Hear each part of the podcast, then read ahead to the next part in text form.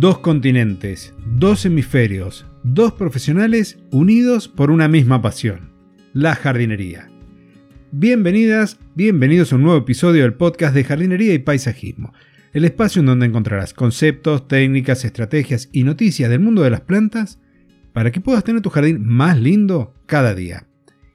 Hoy vamos a continuar hablando de la multiplicación de plantas y en especial de los injertos. Pero antes, bienvenido Fernando, qué gusto tenerte otra vez aquí por el podcast. Hola Claudio, el gusto es mío, como siempre, colaborar en tu podcast. Además estoy súper, súper, súper contento porque inauguramos en España, inauguramos primavera. O sea que la vida vuelve a los árboles, empiezan a brotar, los rosales ya están brotando, bueno, todo es alegría en el jardín y también ahora empieza en serio nuestro trabajo. Y aquí se empiezan a pintar con colores dorados y rojizos los árboles. Estamos comenzando nuestro otoño. Eso es lo que tiene vivir en el hemisferio sur, ¿no? Sí. Vamos al revés. Vais al revés. Bueno, habría que saber qué es revés y qué es derecho. seguro, seguro que así. Bueno, hoy hablamos de, injertos, Claudio. Así eh, ¿qué, tipo de injerto es? ¿Es ese tipo de injerto que hacen en Turquía? ¿Que ahora va muchísima gente a Turquía a, injertarse pelo? No, la verdad que no. Y no sabía, eso se ve que es una moda de, de allí de España. De acá al menos salir del país cuesta tanto que no creo que se vayan a injertar pelos por allí. pues cuéntame, ¿de qué injerto vamos a hablar? Bueno, vamos a hablar de injertos a nivel vegetal de cómo tener distintas plantas sobre un mismo pie y de poder tener a lo mejor rosas de distintos colores a los que le hubiese dado originalmente la raíz de la planta. Así que de eso vamos a hablar, de cómo unir plantas de un mismo estilo. Genial. Bueno, comenzamos entonces con el, con el desarrollo del tema, ¿te parece? Venga, vamos a por ello. Cuando hablamos de injerto, esto implica la unión de dos plantas diferentes en una sola y que posea las mejores características o cualidades de cada una, de la que va a aportar la raíz y de la que nosotros le sumamos a fin de que crezca fuerte y sana. Así es, el sistema radicular, las raíces, lo va a proporcionar una de las plantas. A esa planta que proporciona las raíces la vamos a llamar patrón o también se llama porta injerto. Y del desarrollo se va a ocupar la otra planta, que es la que va a ser propiamente dicho el injerto. Y aunque el porta injerto va a condicionar en gran medida el desarrollo del injerto propiamente dicho, ambos van a mantener sus identidades genéticas separadas. No va a haber intercambio de tejido celular entre ninguna de las partes, ni el pie o porte injerto, ni el injerto propiamente dicho. Así es que los vástagos desarrollados tanto por encima como por debajo de la unión presentarán las características o del patrón o del injerto, o sea, cada uno presentará sus propias características, pero nunca presentarán las características de ambos en la unión.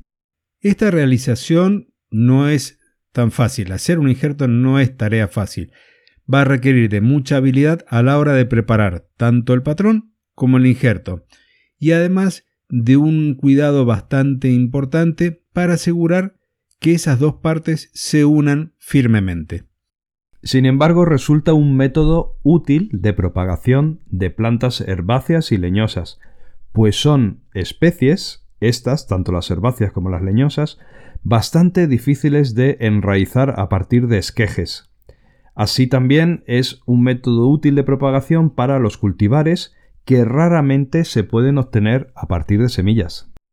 También pueden utilizarse para manejar plantas de cierta forma o para adaptarlas a condiciones específicas, ya que las plantas que se injertan con frecuencia van a madurar mucho más rápido que las que obtenemos a partir de un esqueje. Y además los portainjertos pueden conferir resistencia a algunas enfermedades y o plagas, o controlar el desarrollo del injerto, así como producir frutales muy vigorosos o bien ejemplares enanos. Y cuando uno busca una unión que sea fuerte, que dure toda la vida de las plantas, tenemos que tener presente que tienen que estar muy relacionadas, tienen que estar muy emparentadas, pertenecer a la misma especie, para que puedan llegar a ser el injerto y el porta injerto compatibles. El tronco de la planta que se injerta debe presentar un buen desarrollo, pero no ser demasiado enérgico. Y, como en el caso de los esquejes, la preparación debe ser rápida de forma que la superficie de corte no se nos seque. Hay que mantener siempre una limpieza constante y las herramientas con las que se hagan tienen que tener muy buen filo para que cuando se hagan los cortes estos queden limpios y también evitemos algunas infecciones que pueden estar causadas por hongos o por bacterias. Para que los tejidos se unan de forma satisfactoria, las capas de cadmium del injerto y del porte injerto deben estar en íntimo contacto, deben contactar de forma contundente. El cambium, una estrecha banda continua de células regenerativas de pared que está situada por debajo de la corteza, se desarrolla hasta formar un puente o unión entre las dos partes en cuestión de unos pocos días. Eh, se trata de un tejido conductor de agua y alimento que permite que el injerto se beneficie de la savia que fluye procedentemente del porte injerto. El desarrollo de los tejidos del organismo del conjunto se va a ver favorecido por las temperaturas, por las altas temperaturas. Si las fibras del porte injerto y del injerto no se sincronizan, es posible que entonces se desarrollen eh, vástagos en la unión, es posible que aparezca tejido suberoso entre el porta injerto y el injerto, y esto acaba debilitando la unión. Por otro lado, si el ritmo de desarrollo del injerto y del porta injerto son demasiado diferentes, lo que va a ocurrir es que el árbol va a producir desagradables tumefacciones alrededor del el punto de unión. Y ya hemos visto más o menos lo que es el concepto de injerto. Ahora entonces empezamos con los tipos de injerto. Uno de ellos se conoce como injerto por aproximación, en donde la planta injertada crece sobre sus propias raíces hasta que se forma la unión. Actualmente es una práctica que es poco utilizada, excepto quizás en algunos casos como los tomates. Porque ahora en su lugar se utiliza más el injerto de brote separado. ¿Y en qué consiste? Consiste en unir un fragmento del injerto de la planta, que va a ser propagada, con el injerto. El injerto debe estar en una fase más avanzada de crecimiento que la del injerto, ya que de esta forma se asegura la formación de una buena callosidad en la unión antes de que el injerto se desarrolle. En el injerto apical se extrae la superficie del porta injerto y se sustituye por un injerto. De extremo a extremo. Los principales tipos de injertos podemos considerarlos al injerto lateral, el injerto inglés simple, el inglés complejo o inglés doble y el de hendidura apical. En el injerto lateral, como en el de empalme lateral externo, la planta es insertada sin podar el injerto. En el injerto de escudete también es lateral, pero utiliza una yema simple y resulta muy útil en el caso de los rosales, de los árboles frutales y algunos árboles, en algunos también arbustos ornamentales y en especial cuando el material que vamos a utilizar para injertar es limitado. En este caso existen dos clases. Existe el injerto en astilla y el injerto en forma de T. Es posible injertar tres plantas en línea, injerto intermedio, si se desea asegurar el anclaje de las raíces con un vigor controlado, o bien para utilizar el tronco entre las raíces y la parte fructificadora del árbol como unión entre un injerto incompatible y el injerto. Para obtener los injertos de un injerto, por supuesto, tenemos que asegurarnos que sean de buena calidad. Y esto resulta esencial cuando queremos obtener árboles con las mismas características. Si algo habíamos comentado en episodios anteriores es de que este tipo de propagación o de multiplicación asexual nos termina dando clones, plantas genéticamente iguales. Entonces es posible adquirir porta injertos en viveros especializados, aunque es mejor obtener uno propio, ya que de este modo vamos a poder utilizar tantos porta injertos como se necesite y estaremos asegurándonos también que son del tamaño apropiado para la práctica que vamos a realizar. Pero si compras un porta injerto de frutales, te recomendamos que los adquieras con un certificado que demuestre que se encuentran libres de virus y que te asegures de que ese porta injertos sea adecuado para el tipo y para el tamaño del árbol que deseas obtener. Los porta injertos deben estar bien enraizados y erguidos, y han de tener un grosor medio para la planta y unos 45 centímetros de altura. Hay que plantarlos mientras se encuentren en un periodo de latencia, en un suelo bien drenado y enriquecido con un buen abono y por supuesto sin malas hierbas. Hay que añadir un fertilizante general de liberación lenta en la proporción indicada por el fabricante. Los portainjertos para plantas ornamentales normalmente se obtienen a partir de semillas. Los portainjertos de los árboles frutales, de los manzanos silvestres en flor, de ciertos ciruelos ornamentales, de los avellanos, se obtienen mejor por un acodo de corte y recalce o por un acodo de zanja. Se denominan portainjertos clonales porque son idénticos a los progenitores. También tenemos los portainjertos a partir de acodo de corte y de recalce. La técnica principal de esta forma de acodo consiste en el enterramiento de una planta madre, normalmente de dos años, y enterrada hasta la base de los tallos. Aquí se ha de realizar una poda severa antes de enterrarla con el fin de obtener tantos nuevos vástagos fuertes como sean posible.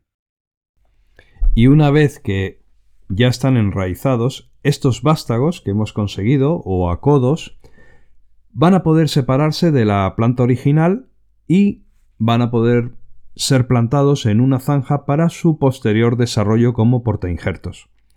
Es importante plantar los acodos a bastante profundidad para que así los vástagos se desarrollen firmes y con un buen sistema radicular.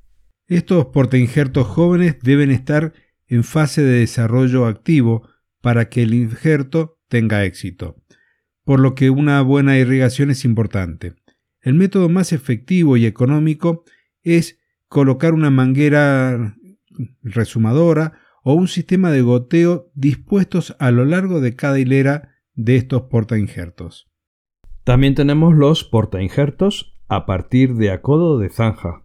Este método conocido también como de blanqueo, se utiliza con frutales, como por ejemplo los manzanos o con los perales, cerezos, melocotoneros, con nogales, con moreras y también con los membrilleros.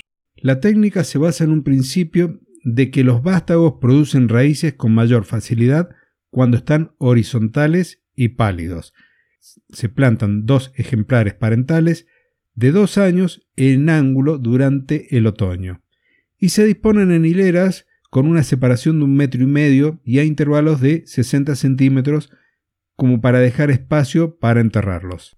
Entonces, a finales del invierno siguiente, lo que se hace es cavar una zanja estrecha a lo largo de la hilera de plantas y estos tallos jóvenes se doblan utilizando unas clavijas de madera, por ejemplo, o de alambre grueso para anclarlos y en la primavera los nuevos brotes laterales aparecerán con un tono más pálido. Cuando esto ocurra, se entierran los vástagos con otra capa de 2 centímetros y medio de tierra, utilizando un sustrato de buena calidad fresco para reducir el riesgo de enfermedades.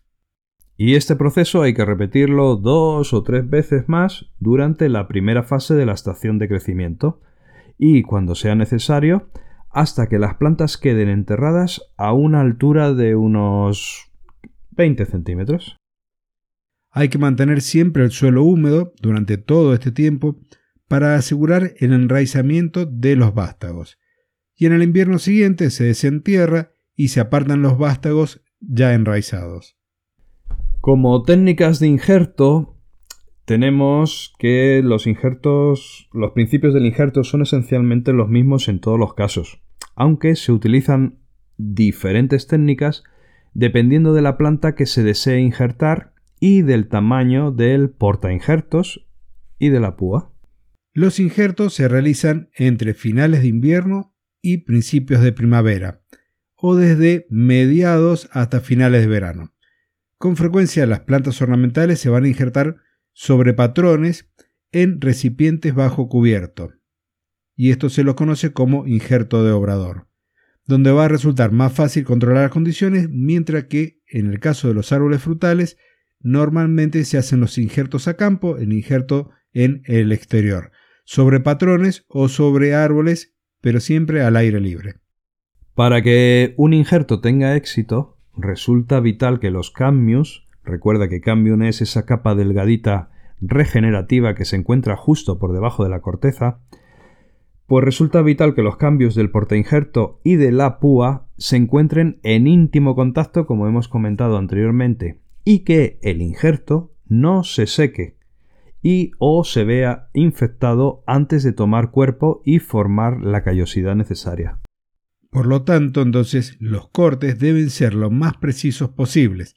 Para ello hay que practicar primero en tallos, por ejemplo, de sauce, realizar un injerto utilizando una navaja limpia y afilada y hacer la práctica lo más rápido posible para evitar que los cortes se sequen. Hay que evitar tocar las superficies del corte y comprobar que los cambios estén alineados antes de sellar el injerto.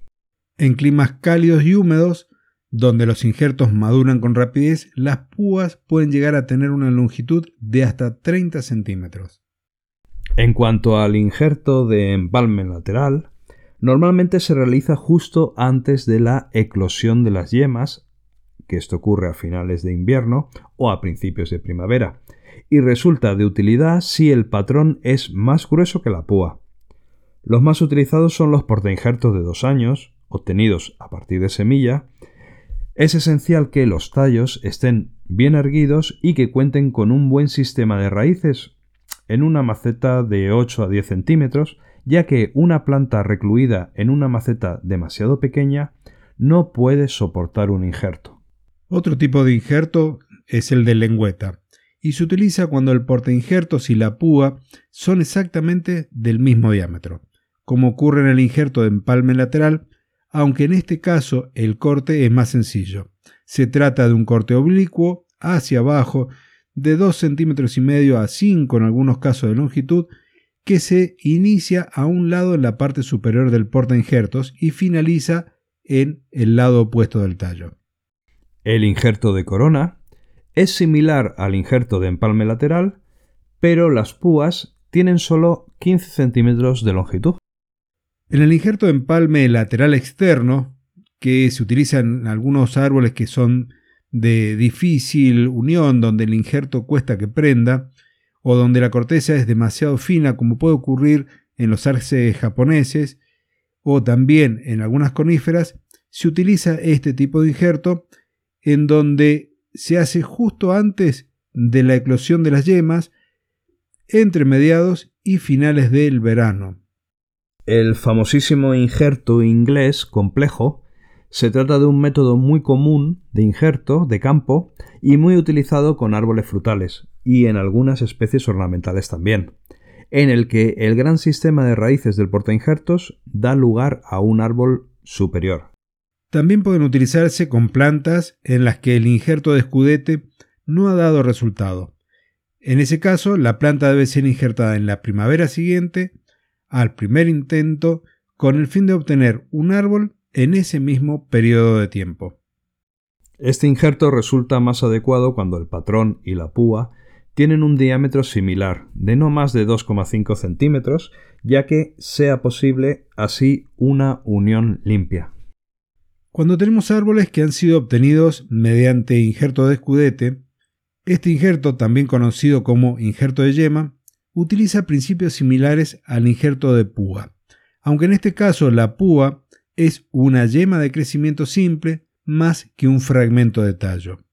Las dos técnicas más comunes son el injerto de escudete de astilla y el de escudete en forma de T. Sí, la verdad es que ambos son muy utilizados en agricultura, en especial para la obtención de árboles frutales, pero también pueden emplearse en jardinería. Cualquier árbol que puede ser injertado mediante un injerto inglés complejo acepta también el injerto de escudete. En los árboles frutales, mediante el injerto de escudete o en astilla, es la mejor técnica para injertar a estos. Aunque se trata de un método muy antiguo, su utilización se ha extendido únicamente en los últimos años. Y tiene la ventaja, frente al injerto en T, de que puede llevarse a cabo durante un largo periodo de tiempo, aunque se realiza entre mediados de verano y principios de otoño. Los árboles ornamentales obtenidos mediante un injerto de astilla, y entre los cuales se encuentran el manzano silvestre, el espino, la magnolia, además del cerezo ornamental y el peral, pueden propagarse de manera satisfactoria mediante este tipo de injerto, el injerto de astilla. Y para aquellos casos en que se practica el injerto de campo, los procedimientos son idénticos a los utilizados con los árboles frutales. Algunos árboles ornamentales pueden ser injertados en un invernadero fresco utilizando portainjertos desarrollados en macetas. Esta técnica es similar a la del injerto de campo y se lleva a cabo desde mediados hasta finales de verano.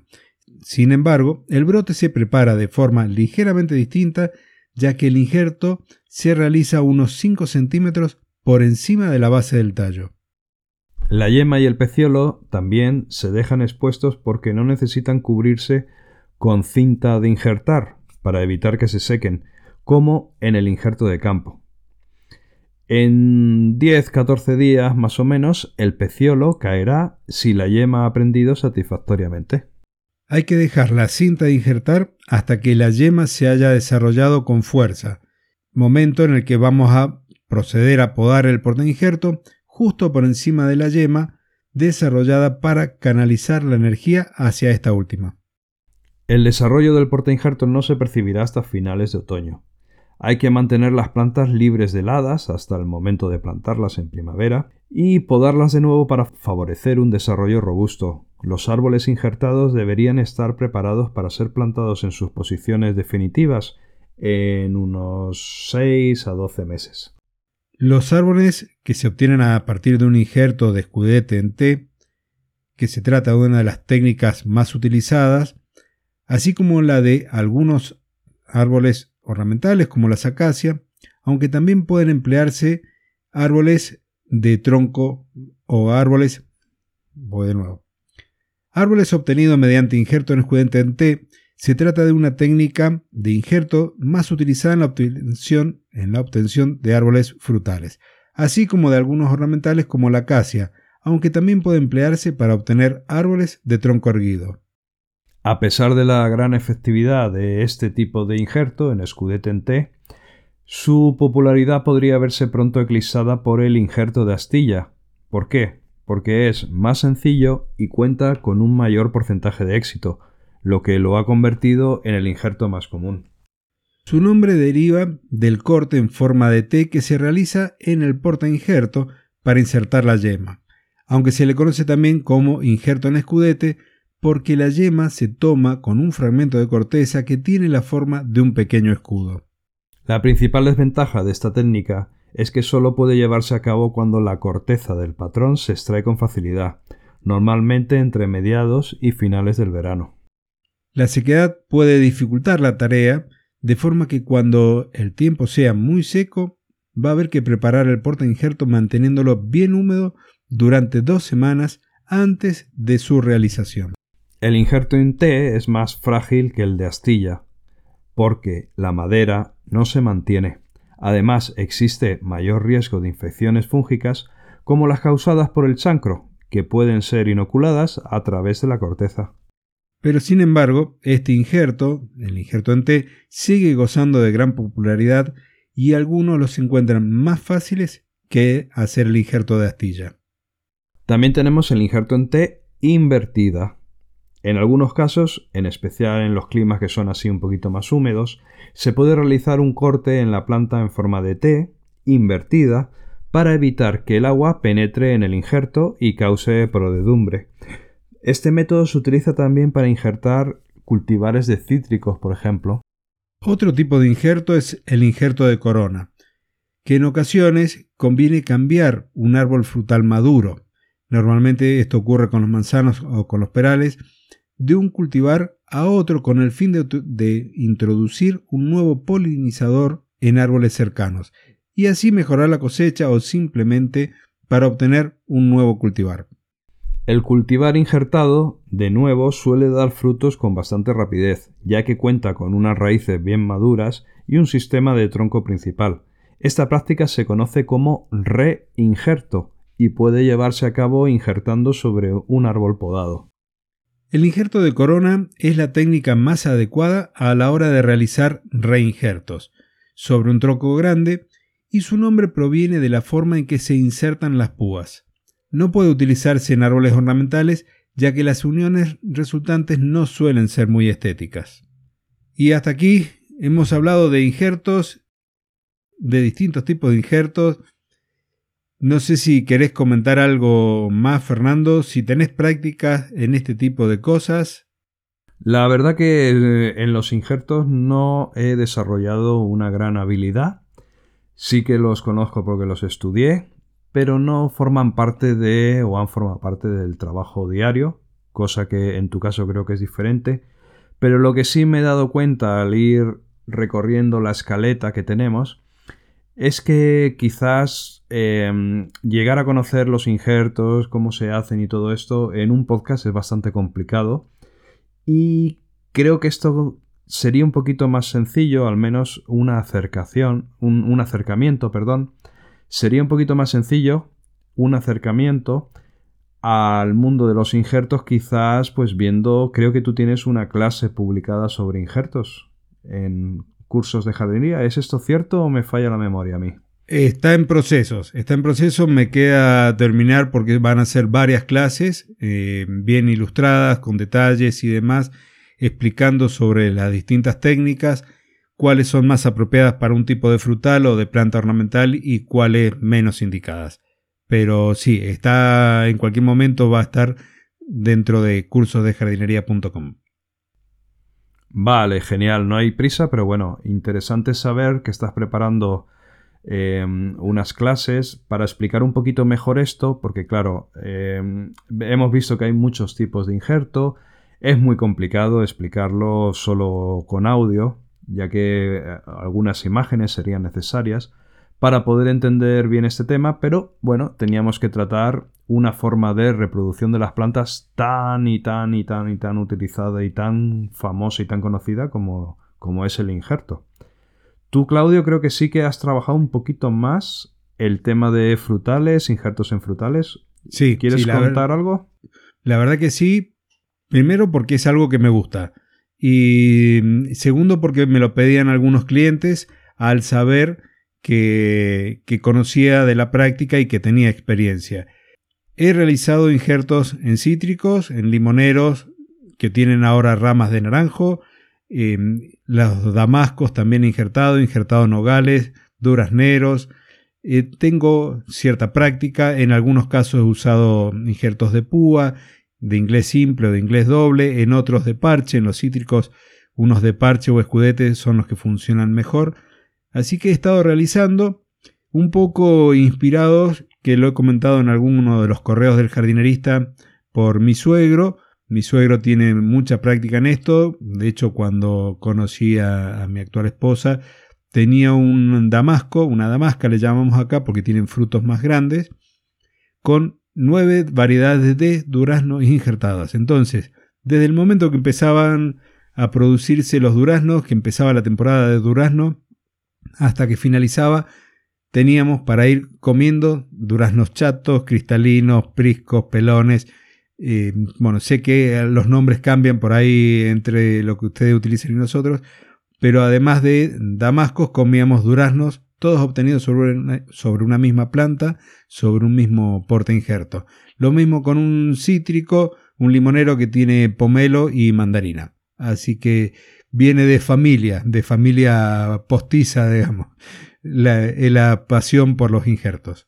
Madre mía, me parece increíble. Nueve, nueve diferentes variedades en un mismo árbol. Pero eso es una barbaridad. Eso es exageradísimo. El damasco es posible. Es que aquí en España no se conoce por damasco, al menos que yo sepa. ¿Damasco es posible que sea el melocotonero?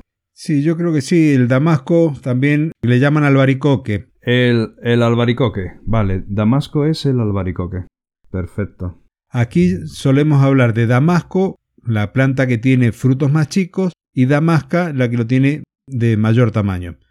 Suelen ser un poco más dulces, a veces los damascos que las damascas, pero son igualmente ricos los dos. Así que esa planta en total daba 10 tipos de frutos distintos, 9 duraznos y el damasco propiamente dicho. Pero como récord, yo te podría comentar, hay un profesor de la Universidad de Siracusa que tiene 40 variedades de frutos de carozo sobre un mismo pie. Y se lo conoce como el árbol de los 40 frutos. Se puede buscar en internet. Hay fotos de los momentos de floración con cualquier cantidad de colores sobre un mismo pie. Este es un profesor de la Universidad de Siracusa y la verdad que ya ha hecho varios árboles de estas características. Y lo importante es que por ahí uno puede llegar a estar recuperando especies frutales que ya no tienen tanta cabida en el mercado porque a lo mejor no sirven para el transporte, porque no duran, y son variedades que se van perdiendo, bueno, es una forma de recuperarlas y de ponerlas de nuevo en valor mediante este tipo de técnica de propagación que son los injertos. Bueno, es una técnica maravillosa. Bueno, pues para los oyentes españoles recordemos que Damasco es albaricoquero y Durazno, que también hemos hablado de Durazno, en Argentina en España se conocería ahora sí como el melocotón. Muy bien, Claudia, pues nada, dale caña a esa clase, a ver si puede estar preparada en un espacio corto de tiempo para que todos los interesados puedan aprender un poquito más sobre esto que ha sido muy humilde diciendo que tienes un poquito de experiencia cuando por todo lo que yo sé y me has comentado eres un verdadero profesional de los injertos. Bueno, muchas gracias. Y antes de que nos despidamos, Fernando, me gustaría que nos vuelvas a contar cómo va tu proyecto, el de Plus Gardener, que estoy fascinado con lo que compartís. Muchas gracias. No, bueno, simplemente mm, me hacía ilusión comentar eh, el día a día en, la empresa de jardinería que, que, dirijo, que ya hace, pues, este año cumplimos 26 años desde que empezamos en la labor y siempre he pensado, qué lástima las cosas que van ocurriendo en el día a día, los aprendizajes, lo que se aprende de los errores, lo que se aprende de los aciertos, lo que simplemente se, aprende. Qué lástima que toda esta experiencia se pierda, ¿no? Debe ser que me estoy haciendo mayor. y entonces entra ese síndrome de la persona mayor de, ay, qué lástima todo lo que yo sé o todo lo que voy aprendiendo que quede ahí en saco vacío, ¿no? Bueno, ocurre, hace que la empresa prospere, hace que los clientes estén contentos y que el trabajo vaya adelante, pero toda esa información queda ahí perdida y bueno, es una verdadera lástima.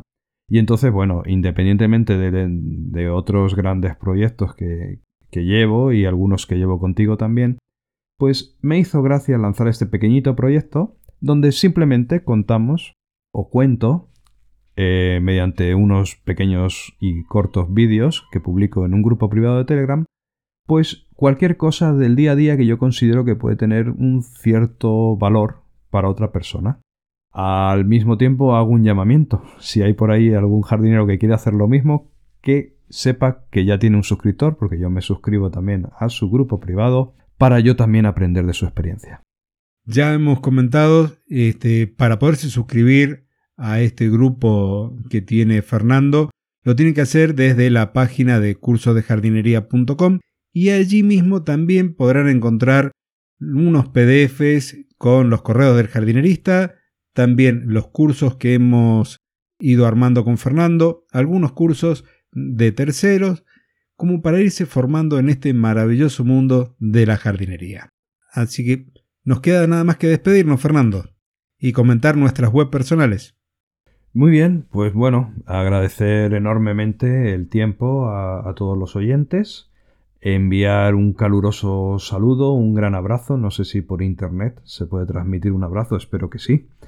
Que se pueda transmitir un fuerte abrazo. Y bueno, como siempre digo, ya que tenemos un jardín, ya que lo cuidamos, ya que gastamos dinero, ya que empleamos tiempo, pues ¿por qué no disfrutarlo? O sea que a disfrutarlo lo máximo posible. Nos podemos escuchar el próximo mes en el episodio compartido que haremos y mientras tanto, pues yo, como siempre, estoy en, la página web personalgardenshopper.es o bien en el canal de YouTube con el mismo nombre, Personal Garden Shopper. Y a mí ya saben dónde me pueden encontrar, en claudioderato.com. Hemos llegado al final del nuevo episodio y lo terminamos como de costumbre. Dos continentes, dos hemisferios, dos profesionales unidos por una misma pasión la jardinería. Hasta el próximo jueves. Adiós.